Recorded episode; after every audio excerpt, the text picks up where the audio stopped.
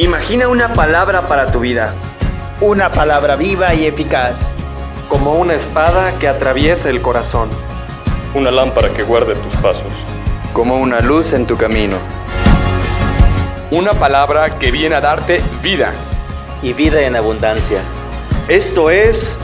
Dame una palabra.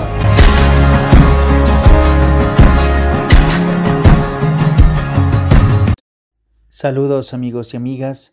Soy el Padre Adrián Ramos Ruelas y con mucho gusto voy a compartirles el Santo Evangelio y la reflexión de este domingo segundo de Cuaresma. San Marcos capítulo 9 versículos del 2 al 10. En aquel tiempo Jesús tomó aparte a Pedro, a Santiago y a Juan, subió con ellos a un monte alto y se transfiguró en su presencia. Sus vestiduras se pusieron esplendorosamente blancas, con una blancura que nadie puede lograr sobre la tierra. Después se les aparecieron Elías y Moisés conversando con Jesús. Entonces Pedro le dijo a Jesús, Maestro, qué a gusto estamos aquí. Hagamos tres chozas, una para ti, otra para Moisés y otra para Elías. En realidad no sabía lo que decía porque estaban asustados. Se formó entonces una nube que los cubrió con su sombra, y de esta nube salió una voz que decía, Este es mi Hijo amado, escúchenlo. En ese momento miraron alrededor y no vieron a nadie sino a Jesús que estaba solo con ellos. Cuando bajaban de la montaña, Jesús les mandó que no contaran a nadie lo que habían visto hasta que el Hijo del Hombre resucitara de entre los muertos. Ellos guardaron esto en secreto, pero discutían entre sí qué querría decir eso de resucitar de entre los muertos. Palabra del Señor. Gloria a ti, Señor Jesús. Dos amigos iban caminando por el desierto. Cierto día se enfrentaron y uno le dio un golpe duro al otro en la cara. El que recibió el golpe se enojó mucho, pero sin decir nada escribió en la arena, Hoy mi mejor amigo me dio un fuerte golpe en la cara. Siguieron caminando hasta que encontraron un oasis donde decidieron bañarse. El que había sido abofeteado quedó atrapado en el fango y comenzó a ahogarse, pero su amigo lo salvó. Después, cuando estaba ya más tranquilo, escribió en una piedra, Hoy mi mejor amigo me salvó la vida. El amigo que golpeó y le salvó la vida a su mejor amigo le dijo, Después de hacerte daño escribiste en la arena y ahora escribes en una piedra. ¿Por qué haces esto? El otro amigo le respondió, Cuando alguien nos lastima debemos escribirlo en la arena, donde los vientos del perdón pueden borrarlo. Pero cuando alguien hace algo bueno por nosotros, debemos grabarlo en piedra donde ningún viento pueda borrarlo.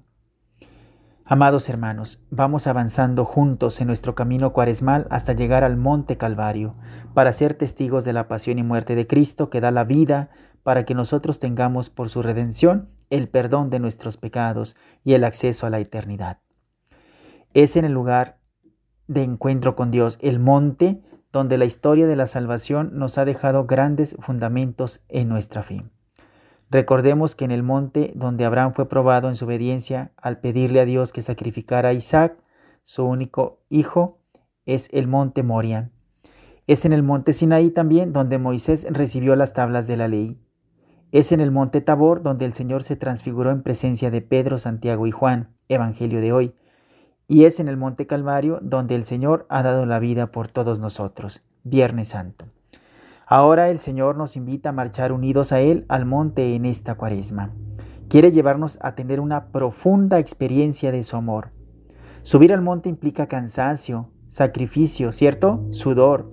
Así también Dios permite cosas difíciles y nos pide ciertas renuncias que nos resultan muy costosas, incluso dolorosas.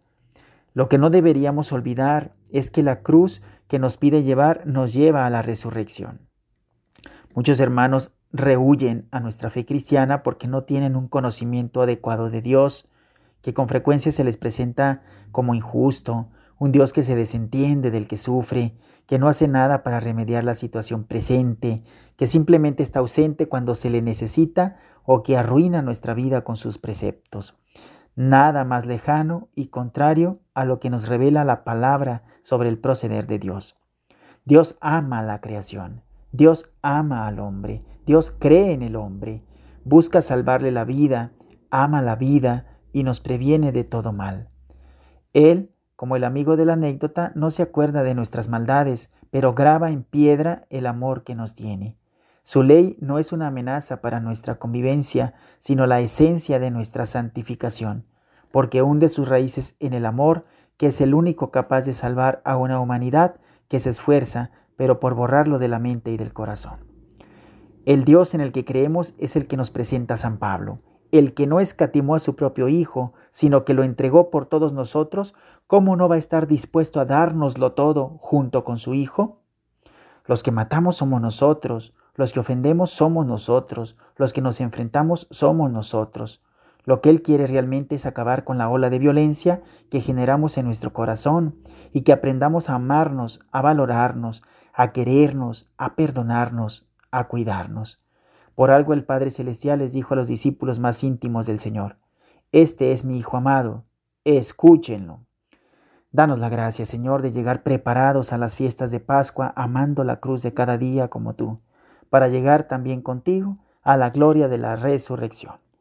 El Señor les bendiga abundantemente en el nombre del Padre y del Hijo y del Espíritu Santo. Amén.